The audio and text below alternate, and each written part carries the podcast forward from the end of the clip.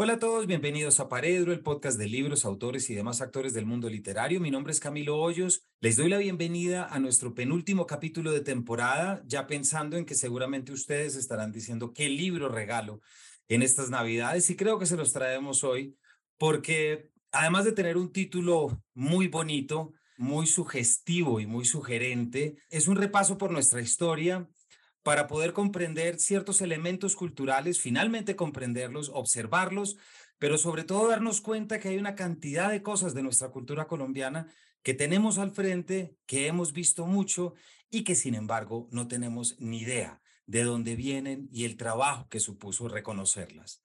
Me refiero a un libro, como les decía, que es un título que se le queda a uno pegado en cuanto entra a la librería y es La Tierra de los Tesoros Tristes la maldición del oro y de la coca en la historia de Colombia por Simón Posada, que es nuestro invitado de hoy. Simón, bienvenido a Paredro. Camilo, muchas gracias por esta invitación y pues, por esta introducción tan animada. Muchas gracias. Para nuestra audiencia, quien no lo conoce aún, Simón nació en Medellín en 1983 es periodista y ha trabajado en CNN en español, BBC News Mundo, Univisión, El Colombiano, El Tiempo, Grupo Editorial Planeta, Quienique, RCN Televisión y las revistas Sojo, Don Juan, Semana y Cambio. Es autor de dos libros de crónicas y sus trabajos en prensa han sido publicados en varias antologías. Estudió guion cinematográfico en la Escuela Internacional de Cine y Televisión de San Antonio de los Baños en Cuba y además fue ganador del Premio Nacional de Periodismo Simón Bolívar a Mejor Crónica en 2015. Simón nos acompaña hoy para que podamos charlar y, y bueno, traerle un poco a nuestra audiencia lo que es este libro, lo que implica traer un libro como estos en el que solamente quisiera traer el Poporo Quimbaya. ¿Quién no lo ha visto? ¿Quién no cargó? Con esa imagen, me refiero por supuesto a los colombianos, con esa, en la moneda de 20 pesos, ¿quién nos enfrenta día a día con los símbolos patrios, preguntándonos de dónde salen?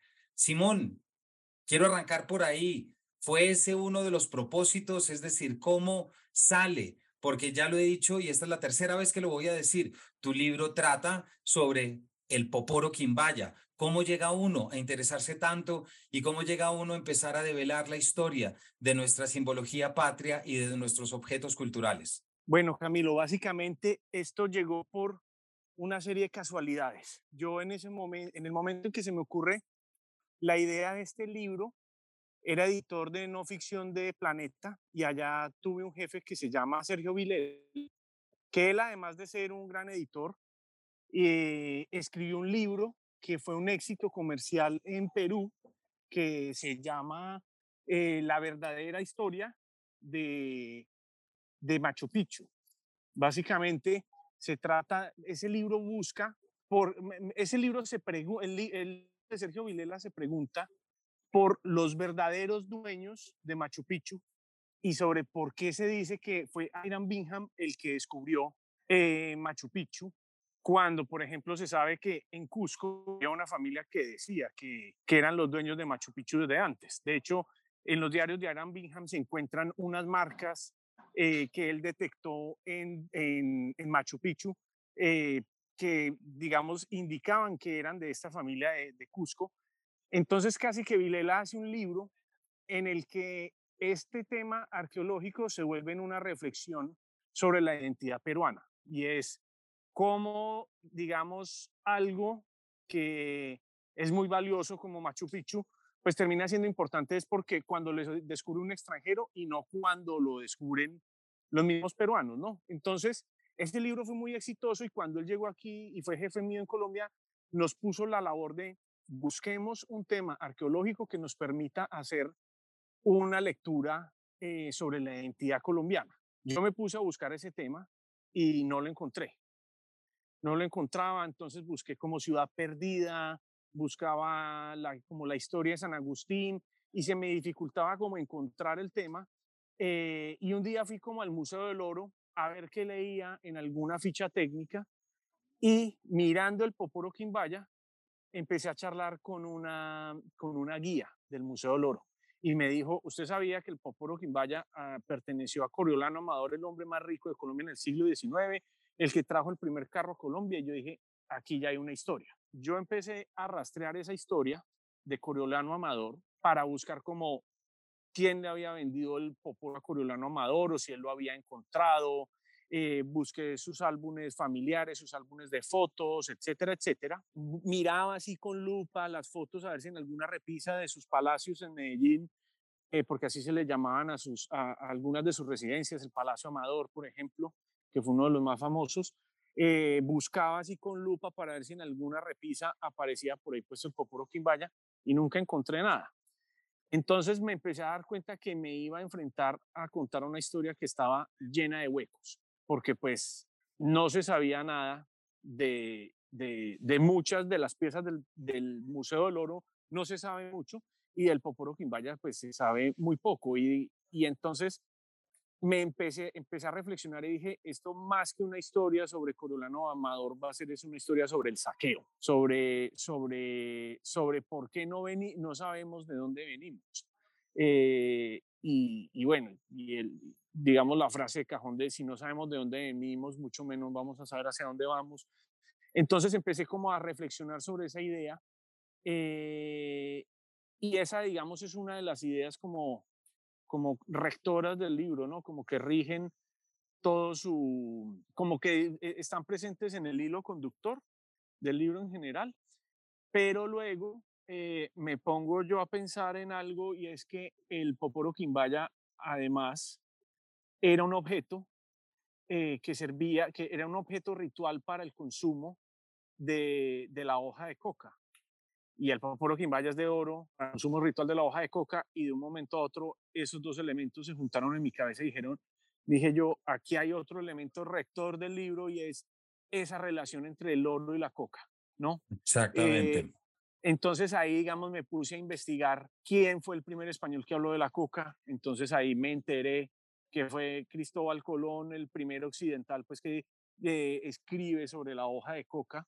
Eh, y luego entonces cómo los Pizarro empiezan a, cuando llegan a Perú y empiezan a ver eh, el uso que hacían de la coca, entonces empieza a ser como una trazabilidad de esas apariciones de la coca en las primeras crónicas de Indias y encuentro una, una relación que es increíble y es que en un punto eran, eh, en, un, en, un momento, en un momento se pensó en prohibir el consumo de la hoja de coca por temas religiosos, ¿no? Pero se dieron cuenta rápidamente que si hacían eso, los, indios los indígenas no iban a tener la, capacidad de trabajo para saquear las riquezas, ¿no? No, tenían la, iban a tener la capacidad de, trabajar en las minas. Entonces, la hoja de coca convierte en la forma de, en, la moneda de pago para que ellos trabajen en las minas de plata, en específico en Perú, eh, y se convierte así como una relación simbiótica entre el oro, la plata, la coca, eh, en la que uno, digamos, se vuelven como motores eh, que se engranan entre sí para esclavizar y crear unos círculos viciosos de los que no se salva nadie. Y a los que todavía seguimos prácticamente, y creo que esa es de las cosas que tu libro mejor hace, hay una frase que yo no sé cuántas veces he dicho y no sé cuántas veces me falta por decir, pero es esa inscripción que había en el número 15 de la calle Grenelle en París, en la Oficina de Investigaciones Surrealistas, había un letrero que rezaba, ustedes que no ven, piensen en los que sí ven, resaltando el valor de la mirada del artista y de la capacidad transformadora que tiene mirar y mirar de nuevo. Y eso, por supuesto, tiene que ver con el arte, pero sí que tiene que ver con lo cotidiano y con la vida y con la vida diaria.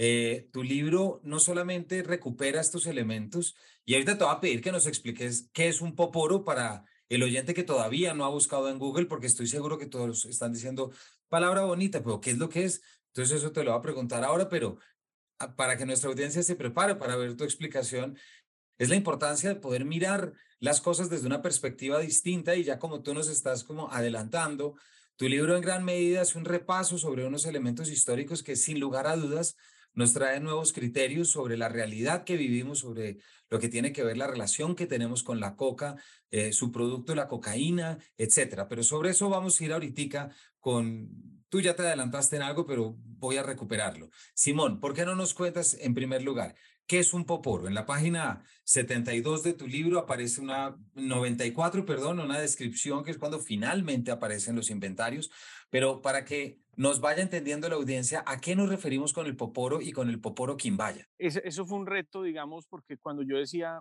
estoy escribiendo un libro sobre el poporo quimbaya, había muchas personas que me decían, ¿qué es eso? ¿No? A pesar de que seguramente lo habían visto en la moneda de 20 pesos. Eh, un poporo básicamente es un recipiente en el que se puede guardar la cal o eh, un elemento alcalino, es decir, puede ser ceniza, de, sobre todo de, yarumo, del árbol de yarumo, o puede ser la cal, o puede ser, eh, digamos, caracoles molidos. ¿Y eso para qué sirve? Resulta que la hoja de coca tiene aproximadamente 17 elementos. Uno de esos es pues la, la, la cocaína, que es la que tan famosa, eh, tan infamemente famosa la ha vuelto esta planta, ¿no? Pero digamos que la coca tiene muchos otros elementos, es muy rica en, por ejemplo, se cree que la coca sirvió mucho para, para que antes de la llegada de los lácteos a América, porque aquí no había lácteos antes de los españoles, fuera muy importante en la dieta de las, de, de las madres, ¿no? Para poder lactar. Pero bueno, entonces digamos que uno de los elementos de la hoja de coca es la cocaína y cuando la hoja de coca entra en contacto con la cal, con este elemento alcalino, la cal o las cenizas, eh, la potencia de la cocaína se exacerba, se, estimula, se potencia. No se potencia al, grado en que lo hacen en los laboratorios de, de cocaína en la selva los narcotraficantes, pero sí adquiere, digamos, mucha más potencia. Entonces, lo que hacían era mascar hoja de coca y con un palito untar eh, la cal que estaba dentro de ese recipiente que es el poporo para irlo chupando y hacer como y mezclar los dos elementos en el cachete de la persona que mascaba coca, como si fuera un pequeño laboratorio de cocaína, pero digamos que eso es 40 veces menos potente que cuando alguien inhala pues un, una raya de cocaína, ¿no? Es una cosa completamente diferente eh, el consumo de hoja de coca de esta manera con el consumo ya de, de, cocaína aislada, porque digamos lo que pasa con la cocaína, ese es el elemento aislado y llega a unos niveles de pureza por encima del 90%. Aislado es que le sacaron la cocaína a ese, a ese, a, de los 17 componentes de una hoja de coca, sacan la cocaína y de hecho para hacer un kilo de cocaína necesitan, dependiendo del tamaño de las hojas y dependiendo de qué tan rica es la variedad de, la hoja de coca, pero para un kilo de cocaína se necesitan entre 300 y 600 kilos de hoja de coca. muchísima hoja, ¿no? Entonces, para que se vea, digamos que realmente, pues, coca no es cocaína. Entonces, ese es el poporo. Ese es el poporo. Entonces, es un objeto que digamos, tiene muchísima importancia ritual eh, en culturas que van desde, desde la Sierra Nevada de Santa Marta hasta, hasta la esquina más profunda de la Amazonía colombiana. Y aquí con, antes de entrar a meterle el adjetivo Quimbaya, quiero volver al título, eh, Simón, de tu libro, La Tierra de los Tesoros Tristes esta pieza, la que nos vas a contar ahorita para que nuestra audiencia también sepa, el Poporo Quimbaya es una de las piezas o la pieza más importante del Museo del Oro. Eh, es una de las piezas más importantes que tenemos de nuestras culturas y la Tierra de los Tesoros Tristes, ¿cierto? Es precisamente una pieza que se usó para el consumo de la coca y de la hoja de coca, ¿cierto? Que son esas condenas históricas que este país ha vivido. ¿Por qué no nos cuentas un poquito de lo que es el Poporo Quimbaya y ese giro que tú le diste precisamente para poder dedicártele y encontrarlo tanto, tan lleno de sentido? Bueno, digamos, lo, lo Quimbaya, cuando uno habla de lo Quimbaya, digamos que habla de, de, dos cosas, ¿no? De una región, que es claramente pues la región como de, de Armenia, eh, Quindío, ¿cierto? Que es, es toda esta región eh, pero digamos que Quimbaya también se refiere a un estilo con el que hacían las piezas. Entonces, digamos que, por ejemplo, el Poporo Quimbaya fue encontrado en una, no, no fue encontrado en territorio Quimbaya, no fue encontrado, digamos, en el viejo Caldas, eh, ni, ni donde fue encontrado, este, fue encontrado muy lejos, por ejemplo, donde fue eh, encontrado el tesoro Quimbaya, que es este que está en el Museo, en el Museo de Américas en Madrid, entonces, sino que fue encontrado en Antioquia, eh, en un límite, digamos, entre unos municipios que está muy disputado, que son Yarumal, Campamento y Angostura. Allá hay como una disputa sobre en qué sitio fue que se encontró el Poporo Quimbaya y digamos en cuál de los tres municipios fue. Pero, pero entonces digamos que esa es la diferencia, ¿no? Que hay una cosa que es el estilo Quimbaya y otra cosa que es la zona Quimbaya. Y el Poporo Quimbaya, digamos que el, el estilo Quimbaya se caracteriza porque tiene son piezas con formas redondeadas que toman, digamos, la inspiración de temas eh, fitomórficos, pero para no hablar de esa manera, digamos, temas de, figuras botánicas, ¿no?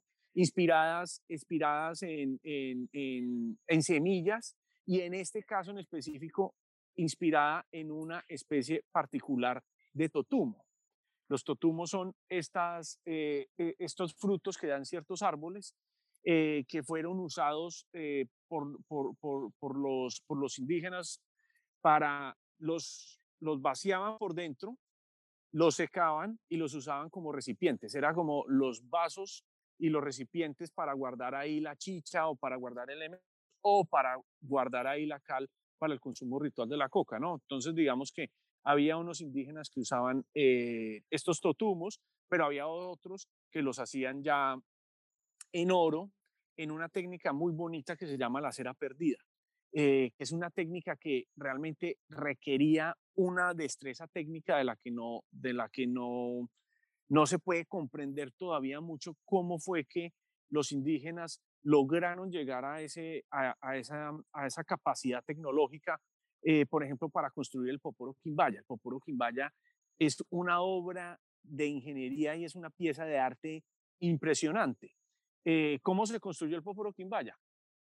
En un principio lo que, lo que hacían, y en esto consiste la cera perdida, es que cogen arcilla con ceniza, la mezclan bien y hacen la figura que quieren. Es decir, el poporo que hemos visto en el Museo del Oro, eh, eh, hecho de oro, en algún momento fue hecho de arcilla mezclada con ceniza. Sobre eso, sobre, esa, sobre ese molde, le echan cera de abejas. Y después sobre esa cera de abejas le echaron una capa de, eh, de arcilla que aguantara mucho el calor. Y a esa última capa le hicieron como unos huecos. ¿Para qué?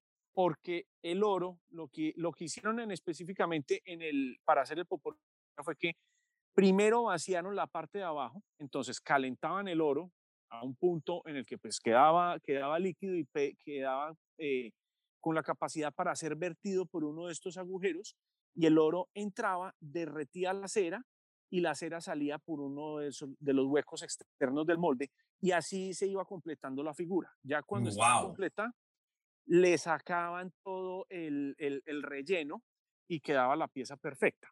Eh, entonces, digamos, en el Poporo Quimbaya es increíble porque uno prácticamente no le logra ver como empates, no le logra ver soldaduras, es una, eh, me imagino que eso es en un acto, el Poporo Quimbaya lo vieron haber hecho en un momentico prácticamente, porque echaban, echaban la, eh, el oro a una velocidad tal que no se fuera a secar, no se fueran a crear burbujas para que no se dañara. Eh, imagínense esto, lograr esto sin un laboratorio, sin, sin una pipeta de gas para mantener la temperatura. Todo esto era a pulmón porque soplaban, digamos, las brasas donde tenían el crisol para fundir el oro, eh, con unas guaduas, con unos, con, unos, sí, con unas guaduas soplaban para mantener viva la llama. Entonces es una cosa increíble. Eso, eso digamos, lo lograron en el Poporo Quimbaya y cuando uno ve, por ejemplo, la balsa muisca, ya es otro nivel de locura, porque y, ya eso es una cosa increíble. Y ahí es cuando yo empecé a decir, pues pucha, es que realmente no sabemos nada de estos objetos. Y es que la balsa muisca es este objetico chiquitito lleno de detalle, que tiene más o menos unos 10, 12 personajes, ahorita no recuerdo bien, con un montón de detalles, hay unos incluso que tienen poporitos chiquitos. El Museo del Oro tiene unas fotos eh, en altísima resolución y unos primeros planos que les hicieron increíbles. estos, estos, estos personajes que están en la balsa muisca incluso tienen como unas máscaras, o sea, tienen su cara y tienen una mascarita por delante. Y todo eso lo hicieron eh, con la técnica de la cera perdida, es decir, echando oro de tal manera que se pudiera irrigar a una velocidad tal que no se crearan burbujas y que todo quedara fundido en un solo golpe. Es increíble, realmente, realmente cuando, cuando a uno le explican o cuando uno se pone a tratar de entender cómo hicieron estas piezas, pues no le queda más que enamorarse y entusiasmarse y volverse loco y querer escribir un libro sobre eso. eso, fue lo que me fue pasando a mí, que digamos que cada una de estas cosas que iba descubriendo, pues me, me, me enamoraba y me obsesionaba aún más de estas cosas, porque, porque además es cómo diablos esta gente llegó a, a tener ese conocimiento técnico, cómo llegaron a ello, ¿no? Eh, y sobre todo porque, por ejemplo, hay registros en las crónicas de Indias de usos de plantas y de combinaciones de plantas que, hacían, por ejemplo, para, para poderle sacar más oro a estas piezas. Cómo estas personas sabían que esta planta con esta otra planta mezclada y pasando por cierto proceso, eh, podían llegar a sacarle brillo a unas piezas de oro, ¿no? Es realmente como que, como que uno no entiende y, realmente no entiende, no entiende. Eh, eh, entonces es una historia llena de misterios y de cosas que, no, que todavía no entendemos y que estamos muy lejos de entender, en parte pues por la falta de fondos para el trabajo científico de instituciones, por ejemplo, como, como el Museo del Oro, pero también como por la falta de interés, ¿no? Pues porque eso es una vaina ahí que a la que uno ha ido mil veces y lo llevaron en el colegio y cuando llega alguien del extranjero, pues uno lo lleva y lo, le da un tour y le muestra eso, pero uno no entiende y, digamos que la relación que tenemos hoy con esas piezas es como, como ir a visitar una joyería, básicamente, ¿no? Entonces, pues, pues es muy triste eso y digamos que ese fue como uno de los objetivos del libro, como darle el valor y la dimensión que, real que tienen estos objetos Así es, Simón, muchas gracias. Hay un momento, obviamente, por este tema en el que tú llegas en el libro eh, a hacer una relación que, sobre la que te voy a preguntar ahora entre eh, Coriolano Amador, quien ya te referiste, pero por supuesto, y cómo no iba a aparecer Pablo Escobar, ¿cierto? Y, sobre eso te voy a preguntar ahora, pero, pero antes, antes de, que de alguna manera es preguntar lo mismo, pero en, en otras palabras, ¿Por qué no nos cuentas, Simón, eso? Mm, tú haces un trabajo, es decir, eh, no solamente resaltas como acabas de hacer en este comentario, sino en el libro también te refieres y destacas ese conocimiento técnico indígena, eh, ese conocimiento químico, por ejemplo, y esa capacidad de ingeniería, no sé si esa es la palabra, pero para el desarrollo y para el manejo. Eh, pero, ¿por qué no nos cuentas un poco el papel que cumplió? Porque es que yo creo que la audiencia en esto va a encontrar cosas que muy seguramente no ha habido, como me pasó a mí, eh, ese viejo negocio de eh, traficar con coca o con hoja de coca por oro. Eh, creemos que es una cosa de, de Scarface de los 60 pero es mucho más viejo y tú te encargas de mostrarlo. ¿Por qué no nos das un adelanto para dejar a la audiencia poco antojada de esa historia que tú traes y de cómo ya mencionaste algo de Pizarro y demás, pero lo que supuso ese contrabando y mercadeo de hoja de coca y ese, lo que tú te refieres en el libro como el matrimonio entre la coca, el oro y la plata. Sí, los, lo, por ejemplo, eh, se estima que muchas de las ganancias que tuvieron la familia Pizarro, los hermanos Pizarro durante muchos años, eh, fueron por concepto de, de, del, del comercio de la hoja de coca más que de la explotación de plata y de oro. Y es que esto se volvió el, el, la, la, coca era un elemento de primera necesidad. Eh, como lo decía pues ahorita, sobre todo para, porque era la única manera en la que los, los indígenas iban a poder soportar el trabajo en las minas a esas altitudes eh, y esas jornadas de trabajo extenuantes, pues producto de la, de la esclavitud, ¿no? De hecho, existía antes de, de, en el imperio inca, antes de que llegaran los españoles, existían unos sistemas eh, de trueque en los que, por ejemplo, las personas no, que, que, eh, cultivaban coca por, por trueque les empezaba a llegar otro tipo de productos, eh, les llegaba papa o les llegaba carne o les llegaba otro tipo de productos, frutas, etcétera, y tenían una economía muy bonita y muy circular en la que, en la que digamos que no se, no se, es decir, no se desbalanceaba como la economía eh, del imperio, ¿no? Con la llegada de los españoles, pues se aumenta la necesidad del, del cultivo de coca y hay muchos sitios en Perú en el que sembraban otro tipo de cosas, papa o comida en general de la huerta, y les prohíben hacerlo y les dicen tienen que sembrar coca y siembran coca y eso jode absolutamente todo el equilibrio económico que los incas habían montado en el imperio durante, durante, muchos, durante muchas décadas, ¿no? Eh, eso se ve incluso, y, digamos que eso se ve hoy en día, por ejemplo, en los territorios en Colombia donde, donde esto esto se ve en los territorios, esto se ve hoy en día incluso en los territorios en Colombia, donde conviven ambas economías ilegales, la minería ilegal y el narcotráfico. ¿Qué pasa? Por ejemplo, cuando sube el precio internacional del oro, una persona que esté, no sé, en las profundidades del departamento del Guaviare o en el Magdalena Medio, que son zonas en las que hay, puede haber cultivos de coca y minería ilegal en un río, entonces, una persona que vive allá y dicen, uy, el oro está subiendo de precio, pues yo me voy de, del laboratorio de coca o dejo de recoger hoja de coca, dejo de trabajar como raspachín y me voy al río a sacar oro, pues porque voy a ganar más plata. Entonces, ahí qué pasa? El precio de la coca pues empieza a subir porque ya no hay tanta mano de obra, porque se está dificultando el trabajo, ¿no?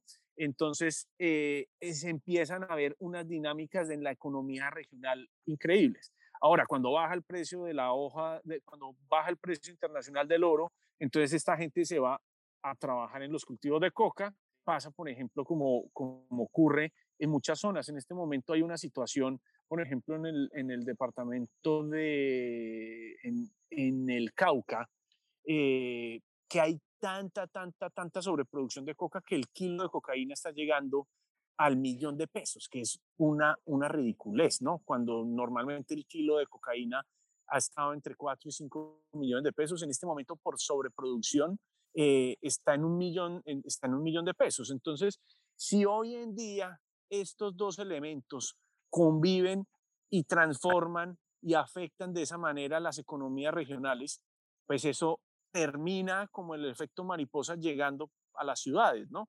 Pues porque es que es una cosa que, que, afecta toda la economía en el país.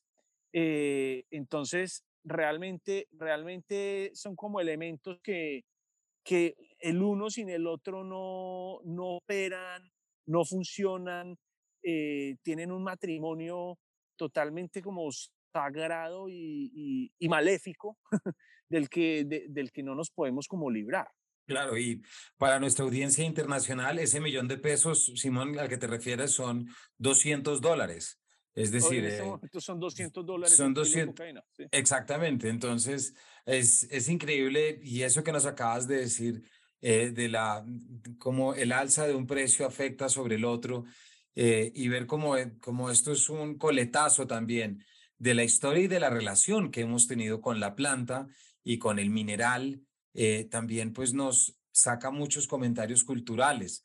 ¿Por qué no nos cuentas ya volviendo a lo que pues, había anunciado? ¿Por qué no nos cuentas ese paralelismo que tú haces siempre con tu título detrás entre Coriolano, que es el quien fue propietario y el minero eh, y empresario y quien tantas cosas hizo con Pablo Escobar, un nombre que es difícil pasar de largo en una historia como esta. Sí, digamos que eh, me parece que esa fue una comparación muy arriesgada que hice con, con, dije, me tengo que arriesgar a hacerla, pero, pero me pareció totalmente válida. ¿Y qué es lo que sucede? Digamos que cuando yo empecé a leer la historia de Coriolano Amador, eh, me encontré con una historia totalmente eh, chiflada y exótica, ¿no? Porque, digamos, este tipo hacía unas fiestas increíbles en su casa en la que la fuente del patio la llenaba con champaña y en esos días no se encontraban más eh, músicos en las calles de Medellín para trabajando porque todos estaban en la casa de él, él trajo el primer carro a Colombia,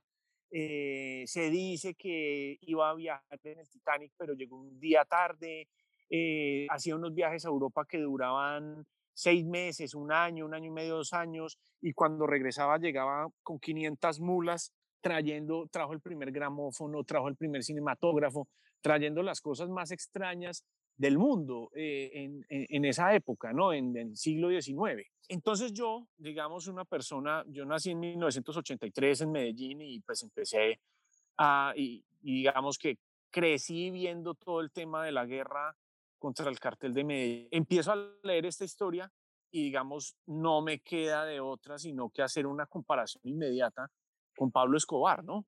Eh, porque digamos, Pablo Escobar trajo las primeras, o sea, trajo todo lo que, lanchas que levitaban en las mejores motos, eh, los más grandes lujos, las fiestas más increíbles, eh, los vehículos más impresionantes.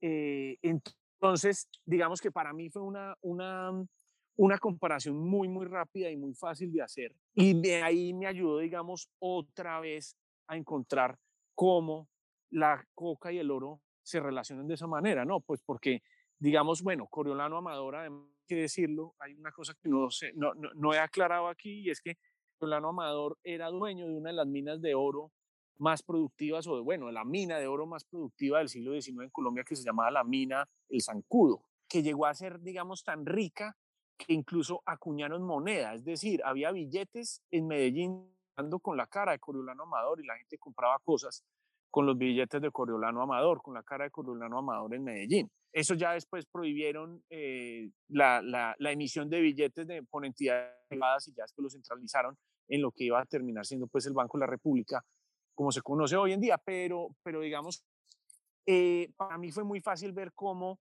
Medellín en específico no había visto tanta riqueza como cuando Corolano Amador con su fiebre del oro y como Pablo Escobar con su fiebre de la, de la cocaína, ¿no?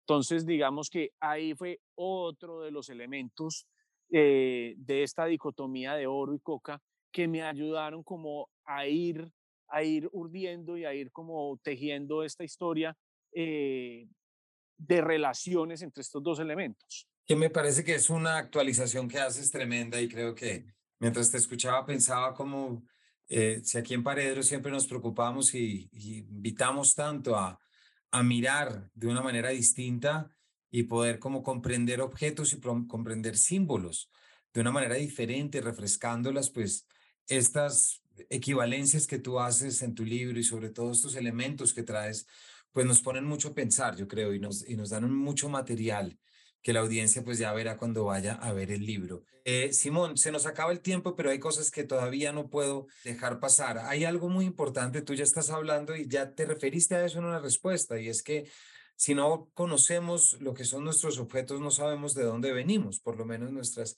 culturas ancestrales y, y nuestras comunidades indígenas. Y cuando tú haces el rastreo de cómo llegó el poporo a ser, digamos, a existir, porque fue dentro de su cultura, pero, pero tú haces un rastreo muy interesante de fue de quién, dónde estuvo, dónde vino, dónde, dónde se llegó, y ahí traes algo que cuando uno lo piensa eh, y mientras te lee, valora más.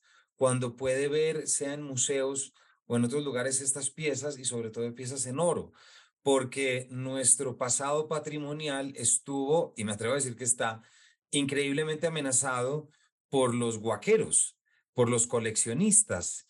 Y cuando hablo de guaqueros, también hablo por los fundicionistas, es decir, aquellos que tomaban las piezas de oro extraídas de las huacas y las fundían para venderlas como lingotes. Eh, me parece que esa, eh, eso que traes también eh, nos pone a pensar no solamente, vuelvo a decirlo, en ese título tuyo de la tierra de los tesoros tristes, sino que también echa una bruma más pesada sobre eso que tanto hemos visto, esa gran dificultad que es entender para un colombiano de dónde viene y por qué es como es. Totalmente, sí. La, la cuestión ahí es, lo que pasa es que este, e, este país se ha ido construyendo, ni mejor dicho, no sabíamos ni siquiera que íbamos a ser un país, ¿no? Esto se ha sido un proyecto en el que de improvisación absoluta en el que, en el que Colombia en cierta, en cierta manera es como, como esas casas de los, de los tíos abuelos. A ver, lo, lo digo de esta manera, yo tenía unos tres tíos abuelos que vivían juntos.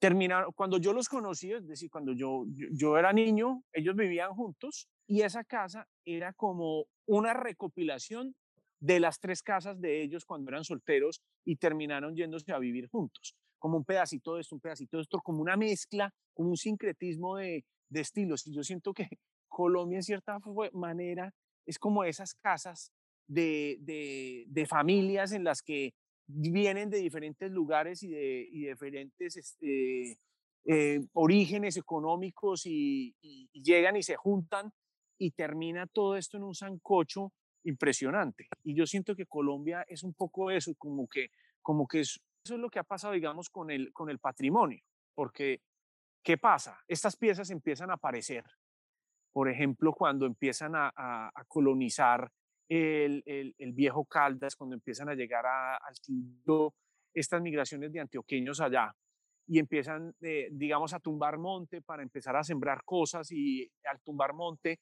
pues se dan cuenta que hay una huaca, que hay un entierro, que abren un hueco para sembrar algo y se encuentran ahí un tesoro. Entonces, digamos que esto empieza a tener un comercio eh, totalmente desordenado en el que el país, digamos, no, no tenía como una legislación ni una idea de qué hacer con estas cosas que empezaron a aparecer, ¿no?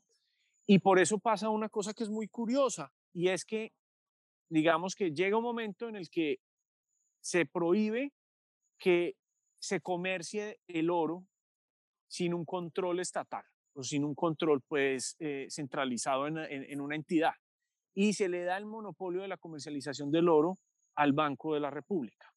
Entonces, empiezan a llegar estas piezas a las oficinas del Banco de la República en todo el país y pues ahí se empieza a construir, digamos, las reservas de oro de la nación. Y hay unas piezas que llegan y se funden y son reservas de oro de la nación. O sea, mucha, mucho del oro de la reserva de la nación son, fueron eh, se construyó con piezas de estas que se fundieron. Una metáfora muy fuerte. Sí, y muchos, muchos, de estos, muchos de estos empleados, algunos digamos con un poquito más de sentido eh, artístico, de alguna sensibilidad, empezaron a decir, uy, esto está muy bonito como para fundirlo, ¿no? Que además es un criterio, digamos que respetable, pero digamos, una, e, esas piezas no solo deberían conservarse por lo bonitas, ¿no? Porque, digamos, tienen otro, otro tipo de significados o de usos o de importancias o de, o, de, o de cosas que pueden revelar además de su, de, su aspecto estético, ¿no? Entonces, se empieza así el Banco de la República, que es el Banco de la República, el encargado, digamos, de cuidar la economía del país, en el guardián del patrimonio histórico y arqueológico del país. Es decir, era una entidad que no tenía esa expertise y no tenía, digamos, la obligación de hacerlo, ¿no? Eh, y en esta investigación yo veo, encuentro, por ejemplo, cartas del Ministerio de Educación en el que le dice, por favor, Banco de la República, compre estas piezas y cuídelas, porque pues no lo decían de esta manera, pero era como, nadie más tiene plata, ustedes que tienen plata y pueden, háganlo. Y el banco termina haciéndolo a pesar de que no era, no era su misión. Y esta historia, digamos, tiene muchos de esos muchos personajes que salvaron muchas piezas. Por ejemplo, uno de ellos fue Vicente Restrepo, que tenía un laboratorio, uno de los primeros laboratorios de, fotografía en Colombia y tenía una fundición de oro.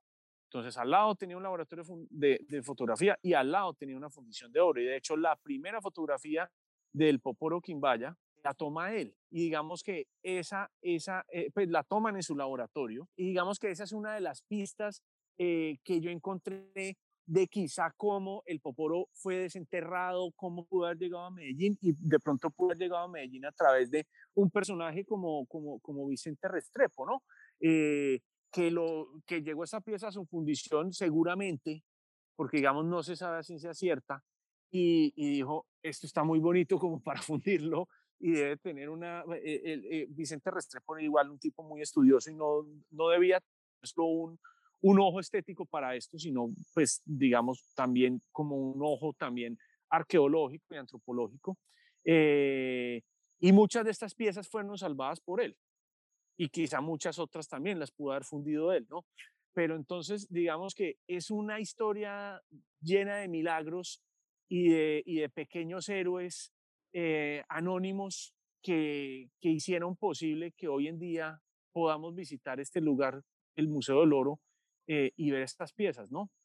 Eh, hay muchas otras de estas piezas que están en colecciones privadas y que ni idea de que, cómo son, dónde están y que pueden revelar de, del pasado de, este país. Sí, y eso siempre es un, un poco volviendo ya en tu libro, tú lo, lo dices con detalle, pero ese momento en el que el banco recibe siete mil piezas que han sido compradas, que han sido reclamadas o, no sé, o por policía quitada, entregadas al arqueólogo español José Pérez de Barradas y al mexicano Carlos Margaín, para que más o menos les dijeran, venga, ayúdenos a entender esto que es y no lo dices tú así, pero se entiende. Y cuéntenos quiénes somos. Para nuestra audiencia se nos acaba el tiempo, pero hemos estado hablando con Simón Posada sobre su libro La Tierra de los Tesoros Tristes, la maldición del oro y la coca en la historia de Colombia como un ejercicio eh, para poder, eh, cierto Simón, rescatar estos elementos simbólicos, esos símbolos de nuestra cultura que, con los que vivimos día a día, pero que no nos detenemos eh, a observar y a entender y, y sobre todo a, acercarnos a la forma como han significado en nuestra cultura y aquello que nos han dejado. De allí que esta es una recomendación que les hacemos desde acá. Si no saben todavía cuál es ese regalo de Navidad, pues ya lo tienen, porque no solamente desde acá, sino en general nos tenemos que interesar más por los libros que nos expliquen quiénes somos, eh, cuál es la relación que tenemos con las cosas. Esa también ha sido desde aquí, desde Paredro, una obsesión a través de la literatura, pero en este caso a través de la no ficción y contigo, Simón, entendemos cómo los objetos y las historias nos acercan eh, a orígenes eh, insospechados. Simón, muchísimas gracias por habernos acompañado. Camilo, no, muchísimas gracias a ti por, por, por esta labor de, como, como bien lo dices, de, de, promover eh, las miradas diferentes y de detenerse y volver a mirar las cosas que una y otra vez nos pasan al frente y de las que no, no caemos en cuenta. Entonces, de, de verdad que muchas gracias por esta labor. No, Simón, a ti, gracias por esas palabras sobre este espacio porque creo que estoy completamente de acuerdo, eh, de eso se trata eh, y tu libro así lo demuestra.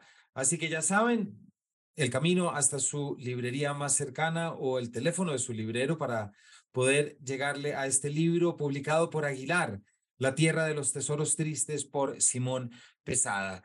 Sin más, nos despedimos de ustedes. Gracias por habernos acompañado y nos vemos en una próxima edición de este Paredro. Muchas gracias.